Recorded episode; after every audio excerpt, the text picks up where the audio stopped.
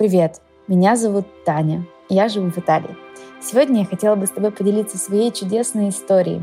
Историей, про которую я вспоминаю каждый раз, когда вдруг по каким-то причинам в суете сует я забываю о том, что чудеса все-таки бывают, что они есть, что они рядом, и что главное — это верить.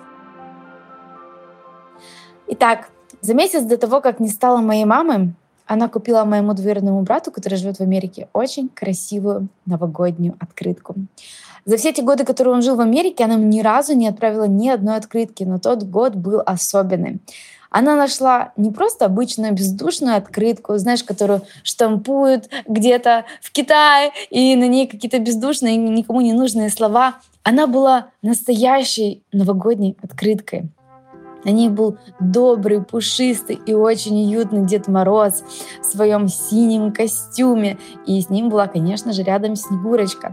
В общем, от этой открытки вела таким волшебством, каким-то неописуемой зимней сказкой.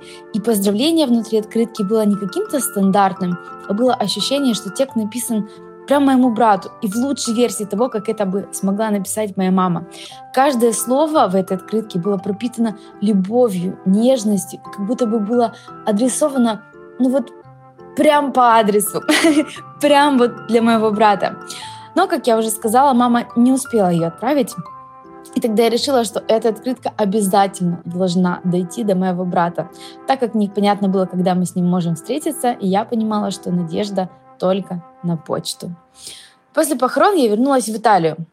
А, да, кстати, забыла сказать, мы разбросаны по всему миру, поэтому приходилось ездить. И, в общем, наше общение сводилось к обмену открытками. Когда я вернулась в Италию, на дворе стоял март.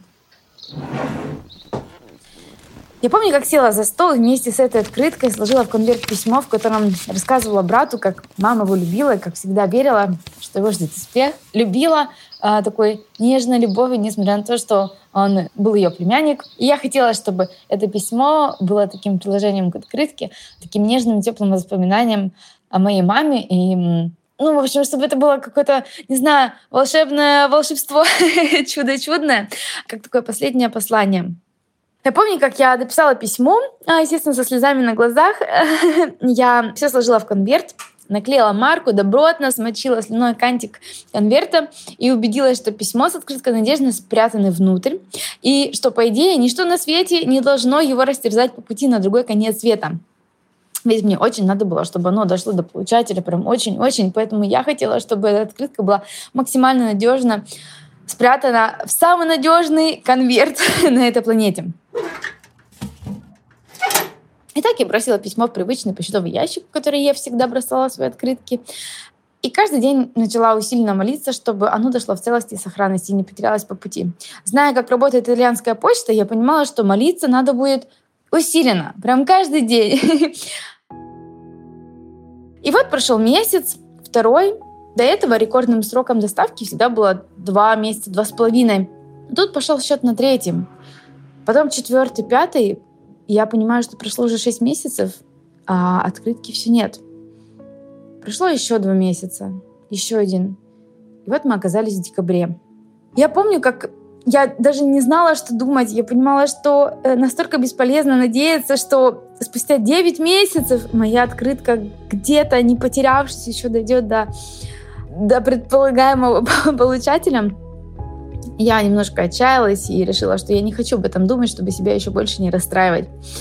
И вот, как, как я уже до этого сказала, шел декабрь, я стою в книжном магазине, помню, как весь город погружен в какую-то а, рождественскую сказку, везде огни, какое-то настроение у всех классное. Я в книжном магазине выбираю рождественские открытки, уже новые рождественские открытки, которым опять было предназначено отправиться по всему миру.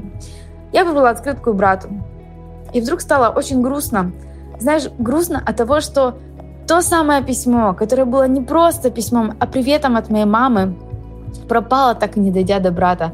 А ведь я заклинала всех греческих богов, чтобы они держали мою отправку под присмотром, чтобы не спускали с нее глаз и чтобы просто на перышках ее довезли до нужного адреса. И тогда я ощутила всю свою беспомощность перед силами Вселенной, всю свою одиночество и грусть. я, я даже не знаю, как передать это словами. Это была такая последняя надежда, последняя попытка помочь мыслью моей открытки добраться до моего брата. Я помню, как я стою в этом магазине, я закрыла глаза, жала сильно-сильно кулаки, я подняла голову вверх и отчаянно внутри себя, как маленький ребенок, в истерике. Я вот внутри кричала, Господи, но если ты существуешь, если ты меня слышишь, и если кто-то там наверху есть, а вы все говорите, что там кто-то есть, то молю, услышь меня. Я так хочу, чтобы эта открытка нашлась. Боже, я не знаю, где она, я не знаю, что с ней случилось, где она застряла, в каком она состоянии, но я прошу тебя, пожалуйста, сделай так, чтобы она дошла. Это очень важно. Мне это очень нужно. После такого призыва у меня беспомощности полились слезы. Я помню, как оплатила рождественские вот эти вот новые приветы на кассе и грустно поплелась домой в полном забытии, потому что понимала, что все, я беспомощна, я ничего не могу сделать в этой ситуации, я отдаюсь на волю Вселенной.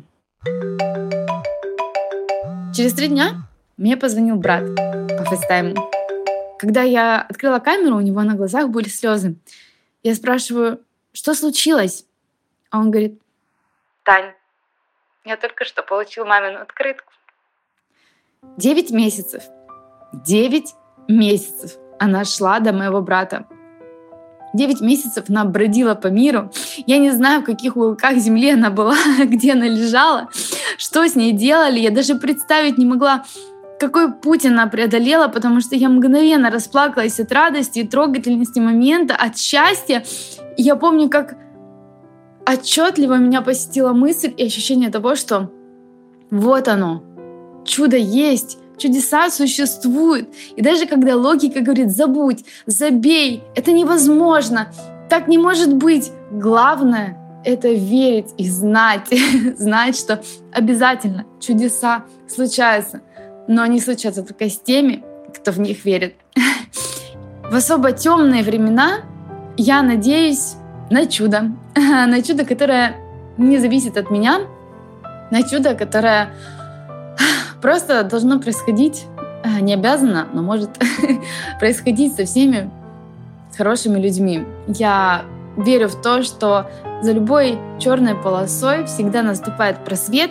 Я не знаю, каким это будет просвет, когда он будет, а что вместе с этим просветом придет, но я точно знаю, что все не вечно, что даже темные, темные времена имеют свой конец, и после них всегда наступает свет.